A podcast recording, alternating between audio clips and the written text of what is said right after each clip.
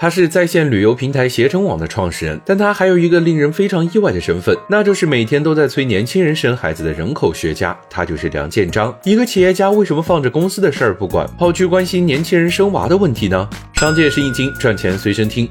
就在上个月，携程刚刚宣布，从今年七月开始，员工每生一个孩子就能获得五万块钱的现金补贴，每年发一万，连续发五年。为此，公司合计要花十个亿，携程市值已经突破两千亿了。但作为携程创始人，为什么梁建章最操心的不是公司的事儿，而是年轻人生孩子的问题呢？那是因为在一次课题研究中，梁建章发现日本经济衰退的原因与人口老龄化有关，而类似情况似乎即将发生在中国。为了让更多的人注意到这个问题，他先是自费拍了一部纪录片，然后又开始写书，呼吁放开生育政策。二零二零年疫情期间，梁建章开了一百多场直播，cosplay 了三十几个经典形象，还表演了少林棍法、贯口、变脸等才艺。但他每场直播最重要的是，还是不断鼓励年轻人去生孩子吧。在梁建章的推动下，携程制定了许多鼓励生育的政策。二零一五年，携程就宣布给超生的员工提供零利率贷款，员工生二胎，公司垫付罚款；怀孕员工上下班不方便，公司给打车补贴；孩子生下来没时。间带公司办了内部幼儿园，让员工可以带娃上班。家里孩子事情太多要处理。二零二二年，携程又开始实行混合办公制，允许员工每周两天远程办公，有更多时间陪小孩。二零一五至二零二二年，携程员工年新生儿家庭占比增长了百分之一百五，其中二胎的占比增长超过了三倍。嘘寒问暖不如打笔巨款，真金白银才能解决问题。